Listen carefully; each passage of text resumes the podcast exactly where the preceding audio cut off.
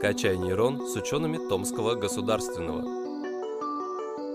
Э, дорогие слушатели, здравствуйте. Э, представляю нашего гостя. Это Вячеслав Гойко, директор Центра прикладного анализа больших данных ТГУ. Вячеслав, здравствуйте. Да, всем привет. И сегодня поговорим про очень интересную тему. Это цифровой след, который мы оставляем в интернете. Тут сейчас небольшую подводочку сделаю. В 1999 году Скотт Макнили, главный исполнительный директор американской компании Sun Microsystems, говоря о конфиденциальности в интернете, сказал «У вас нет частной жизни, смиритесь с этим». Это был 99 год, тогда еще не было социальных сетей, и все прекрасно понимают, насколько ситуация сейчас изменилась, как много данных мы можем оставлять в интернете, какой широкий у нас получается цифровой след. И мы хотим поговорить о том, как э, эти данные могут использоваться, э, о хороших, может быть, плохих сторонах этого процесса, и нужно ли этого бояться, наверное. Вячеслав сегодня нам поможет в этом, и сразу, так, небольшой регламент. С Вячеславом мы будем общаться на «ты» сегодня. В порядке исключения, потому что, ну, в неформальной обстановке мы обращаемся на «ты», и будет, э, ну, не знаю, неловко, наверное, как-то и странно. Так, э, если не против. Нет, не против. Хорошо. Слава, тогда первый вопрос. Э, нам нужно сперва определение дать. Что такое цифровой след? Ну, хороший пример — это когда закат, а, прилив где-то в Севастополе, либо в Сочи, и ты идешь с кем-то по берегу, оставляешь за собой следы, и время от времени а, прилив смывает их за тобой. Вот если а, берег представить, что это интернет, и есть платформы, в которых есть приливы или нет отливов, то в целом все, что а, мы делаем в интернете, это, наш, это и есть наш цифровой след. Причем не только в интернете, это могут быть любые платформы, в том числе Moodle, всеми любимый в последнее время. Что бы мы там ни делали, оно в любом случае фиксируется. Другой вопрос, а, вторично оно обрабатывается или нет, но при желании можно фиксировать все, что человек делает в интернете. И в этом отношении цифровой след, если так грубо говорить, то это все, что ну, все следы, которые мы оставляем в интернете. Под следами можно понимать то, что мы пишем, говорим, с кем общаемся, куда заходим, где, где кликаем, что ищем, что смотрим, наши предпочтения, наши поисковые запросы, все что угодно. Угу.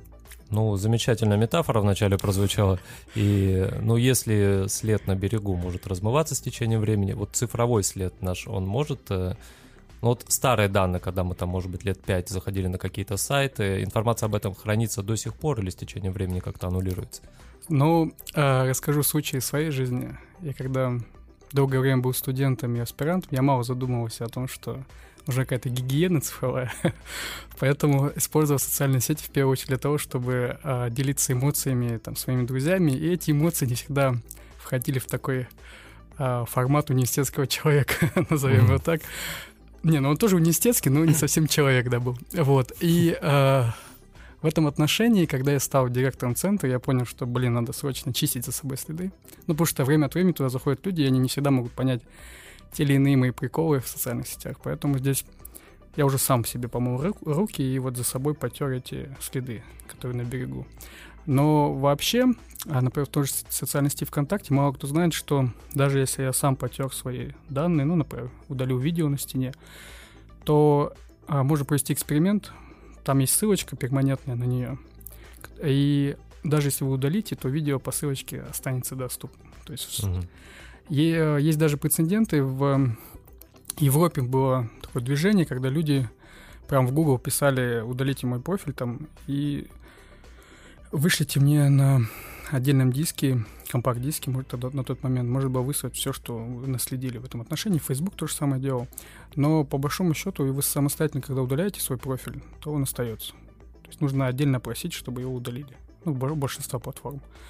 А, но не, тут не стоит впадать в панику, потому что, к счастью, на данный момент многие вещи, которые мы делаем в интернете, они никак не записываются. Ну и плюс сейчас есть там политика конфиденциальности, политика обработки персональных данных. Все-таки есть некоторые условия, которые позволяют а, не беспокоиться о том, что за тобой всегда следят.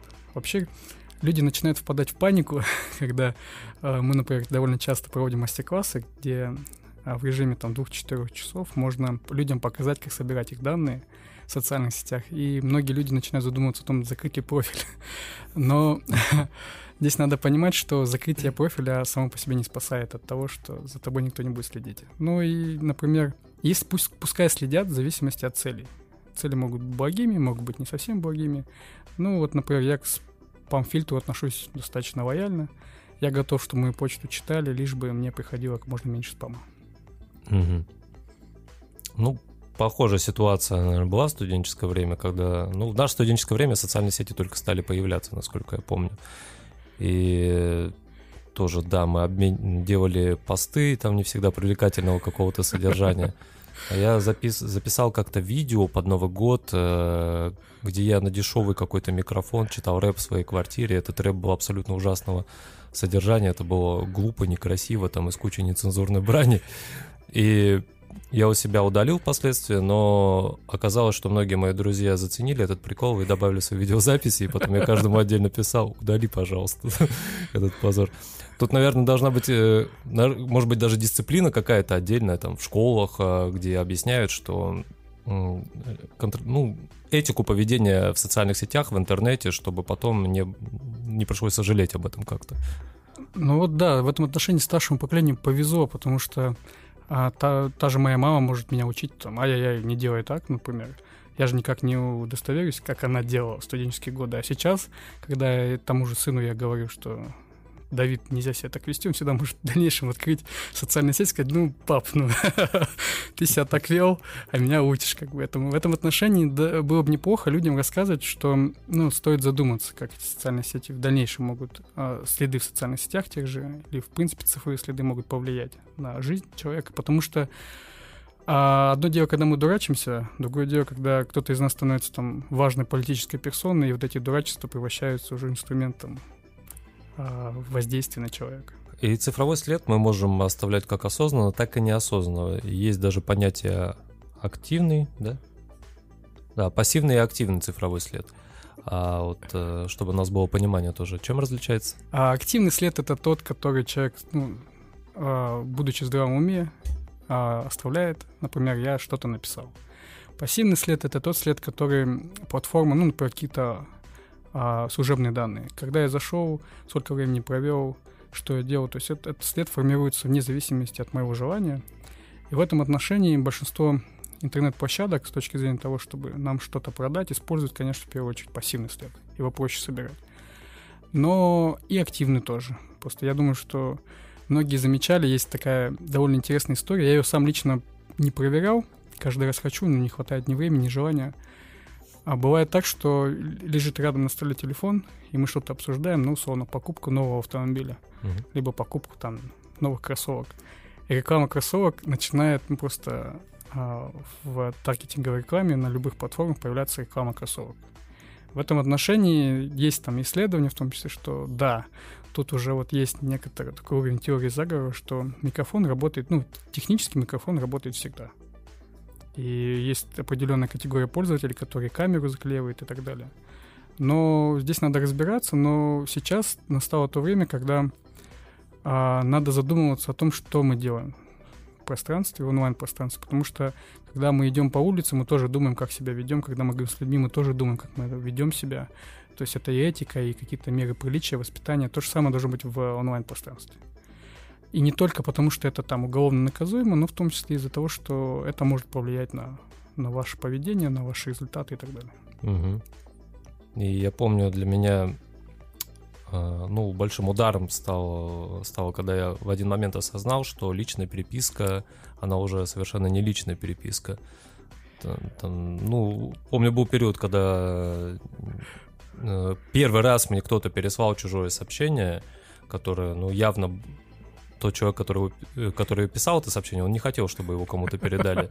И я понял, господи, а ведь я тоже там много чего э, наговорил кому-то, и это тоже может использоваться. То есть и в этом плане нужно быть настороже, наверное, потому что не только то, что на стене, не только то, что на виду, там вообще все может против тебя пойти. Ну, у нас сейчас разговор становится каким-то таким, да... А, а, почему-то люди всегда, когда говорят о своих следах, они всегда видят негативную сторону, но в то же время А, когда в YouTube вместо какого-то мусора YouTube угадывает наши предпочтения, мы радуемся. Но об этом не задумываемся, что, блин, оказывается, у нас а, анализируют каждый раз.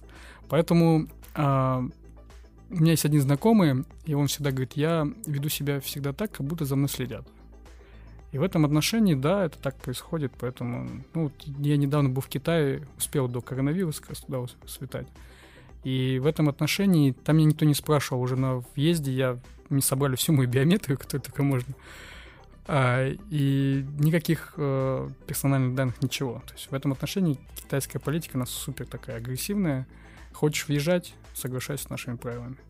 И в этом отношении просто нужно все правильно регулировать. Я не вижу в этом никакой огромной опасности.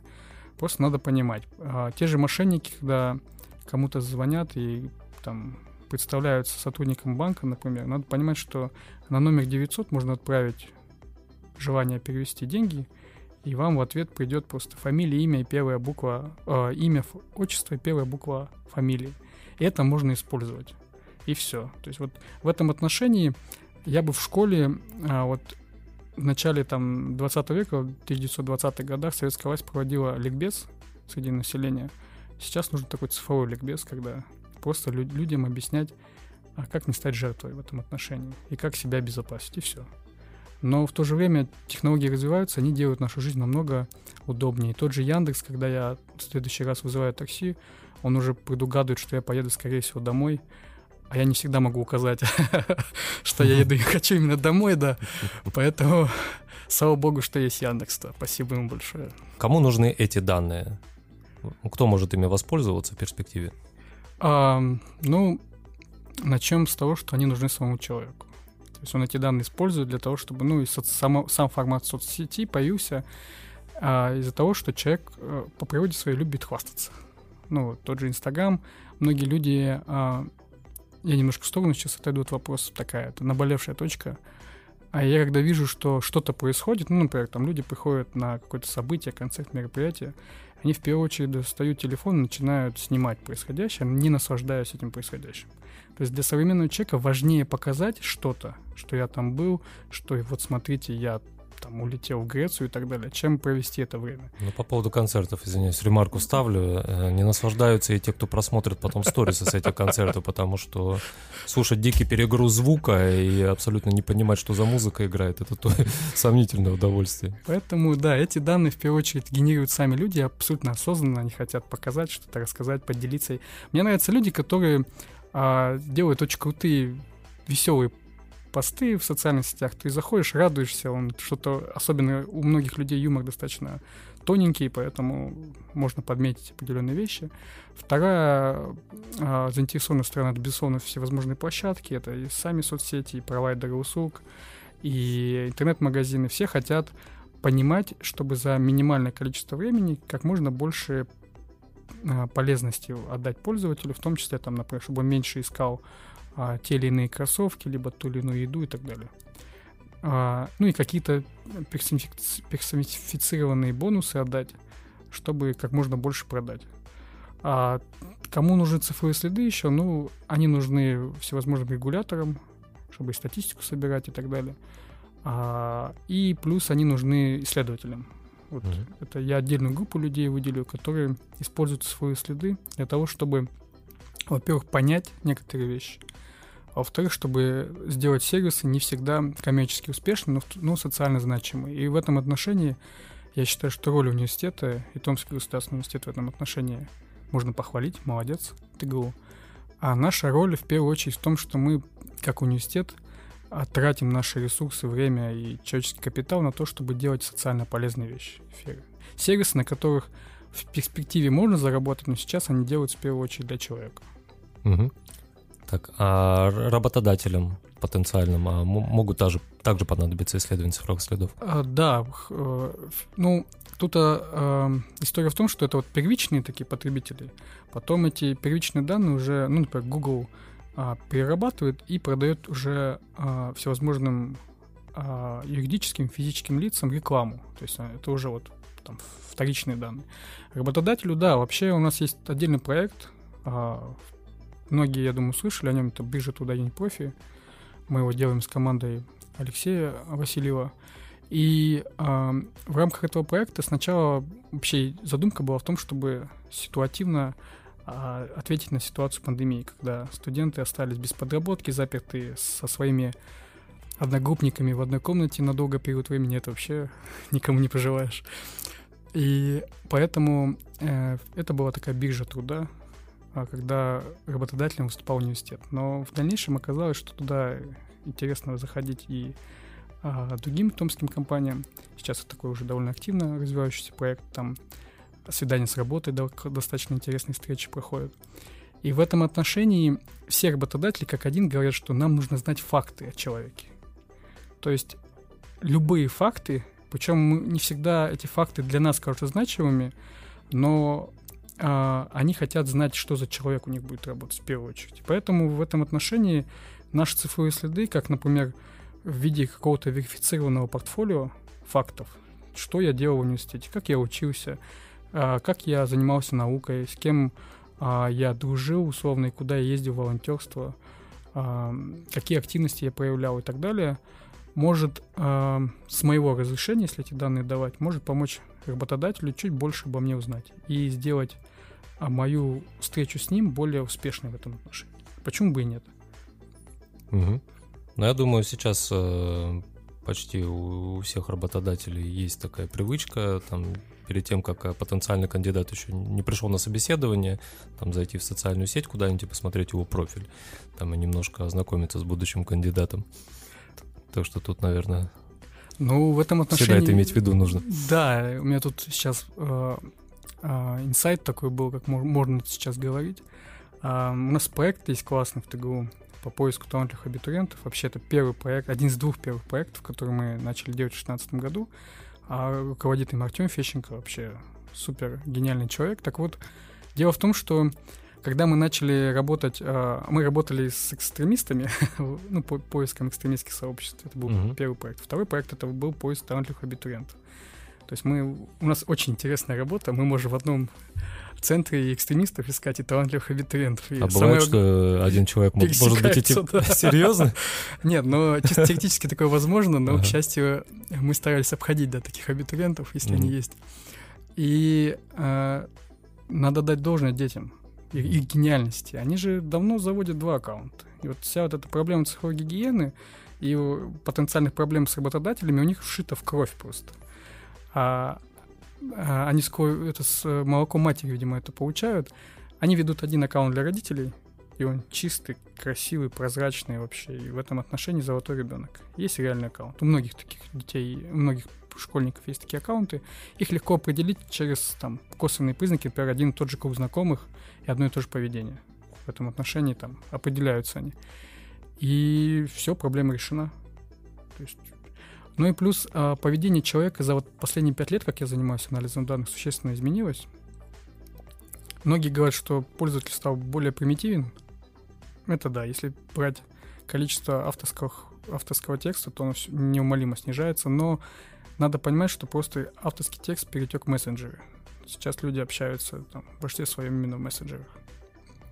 Поэтому, ну да, работодатели хотят смотреть на наши страницы. Это нормально. Мы хотим знать, кто у нас будет работать. Mm-hmm. На мой взгляд, если социальные сети это как инструмент посмотреть хотя бы, чем человек занимается, может быть, вы вместе занимаетесь там футболом, условно, либо болеете за одну футбольную команду. Почему бы нет? Ну да, конечно. Ну тут э, я к тому, что тоже нужно быть настороже, и там, если у вас какая-нибудь гулянка, например, классно прошла, и вы решили выложить несколько фотографий, то, ну, возможно, не всем стоит это видеть. Ну, тут стоит вопрос, что такое свобода, да, и что такое цензура, поэтому в этом отношении а, все зависит от специальности. Может быть, там какой-нибудь ивент-менеджеру, наоборот, надо, чтобы у него гулянок было чаще, и с ним... И, и, а иначе, если у них там они все сидят с а, серьезными лицами, то я бы еще подумал, зачем мне такой Ну да, каждый случай индивидуален, конечно. Эм, ну, вообще для меня иногда странное рассуждение, что там мне не нравится, что мои данные кто-то смотрит, там кто-то видит, кто-то может использовать. Но социальные сети это же изначально это общественное пространство. И ну, если ты что-то публикуешь, то к этому нужно быть готовым, наверное. Ну, надо всем людям надо показывать фильм «Социальная сеть». где Facebook создавался просто как каталог красивых мальчиков и девочек, в первую очередь. И уже люди там дальше развлекаются как могут. Другой момент, что сейчас а, это стало площадкой, где можно размещать свой креатив. И в этом отношении интернет дал, с одной стороны, гениальную штуку в смысле того, что каждый человек может высказаться, но оказалось, что, блин, это не всегда хорошо. И когда читаешь там те же комментарии на Ютубе, вот на YouTube тоже случай такой был. А у меня тоже свой канал, я там периодически делаю какой-то контент. И я долгое время удивлялся, почему у меня настолько лояльные подписчики, и они мне не говорят ничего плохого. Там либо что-то нейтральное, либо что-то хорошее. Наверное, понимаешь, да, к чему я иду? YouTube иногда он э, сам это все регулирует и отправляет там специальную вкладку, там какие-то нецензурированные сообщения, которые содержат лексику ненормативную и так далее. Когда я узнал про эту вкладку, я зашел туда, у меня очень сильно был испорчен вечер. Очень много узнал нового. Ну вот, кстати, это тоже к моменту, а нужно ли анализировать свой след. YouTube посчитал, что не стоит тебе портить день, а может быть и жизнь в этом отношении, и часть откликов на твое творчество убрал просто. А знаешь, как я вообще обратил внимание на эту функцию YouTube? Я просто мне потом начали приходить комментарии. А почему ты удаляешь комментарии?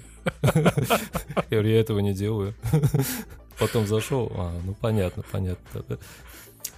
Эм, так, а если вдруг я хочу, чтобы как можно меньше мои данные кем-то использовались, можно ли как-то сохранить конфиденциальность, чтобы данные о посещении там каких-то сайтов, э, соци... пабликов в социальных сетях, они э, не были доступны другим? Ну да, конечно. Есть классный кейс, который моя подруга из Московского государственного университета делает каждый год буквально. Она уезжает на две недели на Камчатку. И в этом отношении две недели она не генерирует абсолютно никакой контент. Она смотрит на медведей, как они там ловят рыбу и так далее. Ну, классный кейс. Я думаю, что надо всем время от времени на две недели уезжать на Камчатку. Ну, либо куда-нибудь в степи Казахстана, там, кстати, тоже примерно такая же история. Mm. Но если так серьезно говорить, то, ну, во-первых, а, а, есть политики обработки данных. И их никто не читает. Так же, как и... А, ладно, там соцсети, все остальное, но к нам, когда приезжала Наталья Ивановна Каспецкая, у нее классный кейс есть, приложение «Фонарик», которое собирало абсолютно всю личную информацию. В этом отношении грешит еще и Сбербанк онлайн. У них на конференции айтишных разработчиков тоже говорили, что они очень много в фоновом режиме собирают информацию. И пользователь сам дает на это разрешение. Мы щелкаем, мы не читая, не вникая абсолютно. И в этом отношении они еще пишутся таким языком, им там на 15 страниц, чтобы... Ну, как банковские договоры. И поэтому для начала нужно немножко более вдумчиво относиться к тому контенту, не к тому софту, то есть который вы себе устанавливаете в первую очередь на смартфон, и те а, расширения, которые вы ставите у себя в браузере. Потому что тот же VPN-сервис весь трафик погоняет через какой-то сторонний сервер, это надо понимать просто, как работают технологии. Ну и плюс, а, ну, а, ну, в этом отношении нужно, вот я думаю, что по результатам нашего с тобой разговора станет просто отдельный курс, где мы будем рассказывать, а как же надо себя вести в интернете. Потому что это достаточно такой... Ну, э, в этом отношении у меня базовое техническое образование, поэтому э, я еще долгое время работал в учительном центре, я флешку просто так в компьютер не вставляю. То есть я угу. в этом отношении за безопасное извлечение устройств. и, и а многие люди, они даже не представляют, что там таким образом можно передать водоносную программу. Вот такие вещи. Либо, когда ты скачиваешь архив, а он исполняемый файл. То есть его на него кликаешь, и он еще тебе там спрашивает распаковаться, куда-то установить и так далее. Mm-hmm. Ну, то есть это вещи такие тривиальные, но многие люди не знают о них. И а, ну, должен быть отдельный курс, в первую очередь. Мы сведемся, видимо, к тому, что да, надо людей все-таки обучать, как себя вести в интернете. Ну да, как отдельная дисциплина, я думаю, не помешает. А, ну, в то же время, как э, до этого тоже обсуждали, ну, в целом не нужно, наверное, бояться того, что цифровой след э, может кем-то использоваться, если ты себя достойно ведешь в социальных сетях э, и там на каких-то сайтах, и тебе нечего стыдиться, в принципе. Потому что это и польза тоже определенная, что тебе попадается там видео, которое ты хочешь посмотреть, тебе рекомендуют товар, который именно тебе необходим. Это упрощает во многом жизнь. Но у меня вот э, дядя живет в Германии, он до сих пор пользуется кнопочным телефоном. Угу. И он, наверное, один такой там. Причем он его очень часто с собой не берет вообще. И а, его невозможно найти. В этом отношении он такой мормон современный. Но здесь надо понимать, либо вы принимаете все риски, ну и всю пользу, и пользуетесь этим устройством, либо вы можете просто не пользоваться. Но тогда это становится не очень удобно жить, если честно. Но те же мормоны, они, например, отказываются от всех благ цивилизации, но используют сельхозтехнику. В этом отношении у них тоже есть исключения, потому что они понимают, что это существенно повысит их производительность. В этом, поэтому надо быть таким адекватным мормоном, если можно так отметить, что а, пользоваться, понимать все риски в первую очередь. Другой момент, что все риски понять не так просто, о них нигде от, так открыто не говорят. Ну, можно просто подумать, блин, а как мои данные, насколько то, что я генерирую, может нанести мне вред, например, и все. Угу. Но, на мой взгляд, пользы-то намного больше. Все-таки пользы намного больше. Наша жизнь стала намного более комфортной благодаря как раз нашим цифровым следам. Угу. Так, а если зашел в паблик какой-то и там оставил комментарий, это тоже часть цифрового следа, мой комментарий? Безусловно, это вообще мы, этот, мы очень любим анализировать этот тип цифрового следа, потому что люди больше авторского контента оставляют именно в комментариях. Угу. Ну там э, для социологов, наверное, просто бездна полезной информации. Ну, социологи вообще первый год, наверное, работали у нас очень открытыми глазами, широко раскрытыми глазами, потому что а, на замену их а, классическим выборкам там по 400-1000 человек пришли выборки в миллионы людей. Другой момент, что напрямую эти миллионы спросить нельзя, но можно послушать, что они говорят. И в этом отношении такая новая социология, она так и называется цифровая социология, и в этом отношении как раз а, ТГУ сделал в том числе на эту ставку в 2016 году. Мы как раз запустили несколько таких около социологических проектов. Вот. И экстремисты наши любимые в этом отношении были один из первых проектов точки зрения того, что мы хотели понять, как подобные сообщества живут в интернете, как они сопротивляются государственному противодействию с точки зрения научного интереса.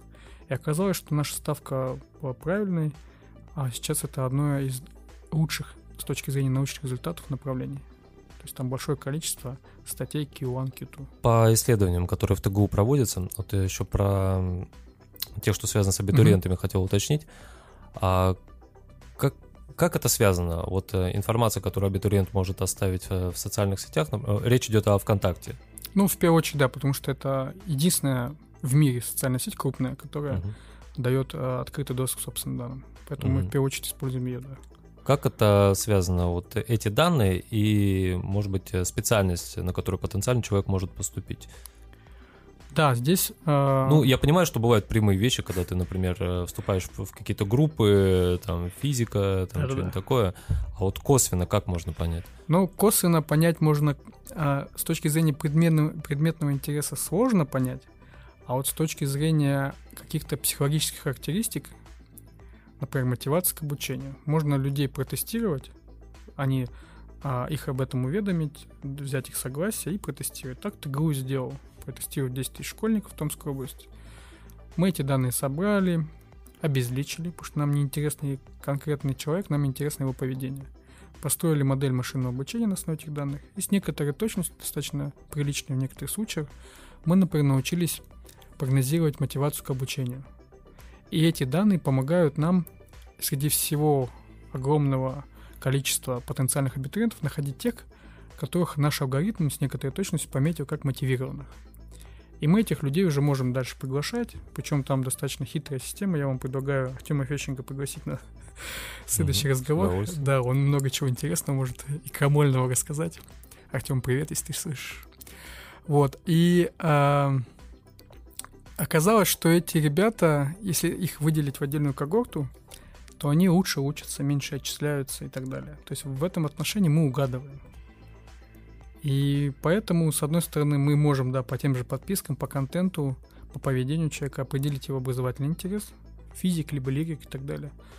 А по его психологическим там, аспектам поведения можно понять, есть ли у него, например, мотивация, или у нас такая целевая модель абитуриента, довольно креативный абитуриент. Мы же готовим трансфессионалов, людей, которые mm-hmm. достаточно быстро могут переходить из одного профессионального поля в другое. Поэтому нужно еще и понимать, как с креативностью работать. В этом отношении у нас сильная психологическая школа, и это наш плюс большой. И вот на стыке обработки данных и психологии могут возникать такие вот результаты, когда мы, опять же, с некоторой долей точности, не для всех людей, только у тех, у кого достаточно цифрового следа, можем понять. Поэтому, а, если сейчас меня слушает какой-то абитуриент, то, дружище, если ты будешь генерировать правильный контент, то ты с высокой долей вероятности попадешь в эту когорту людей, которых мы в первую очередь захотим а, зарекрутировать в наш любимый университет. Но про ЕГЭ тоже забывать не надо, я думаю. Ну да, это необходимое, но недостаточное условие.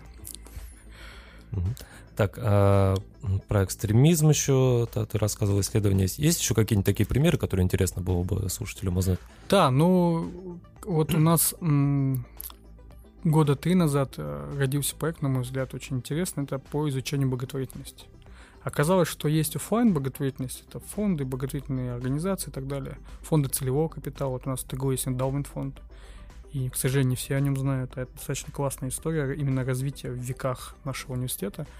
Так вот, есть огромный разрыв между тем, как благотворительность себя ведет, ее считают в офлайне, как в онлайне. В онлайне вообще ни у кого нет никакого понятия, что такое там, как, насколько много благотворителей. И вот мы а, попробовали в некотором приближении сделать вот эту карту онлайн-благотворительности с точки зрения именно научного проекта. И оказалось, что эти данные а, были, стали полезны фонду, а, благотворительному фонду Владимира Потанина.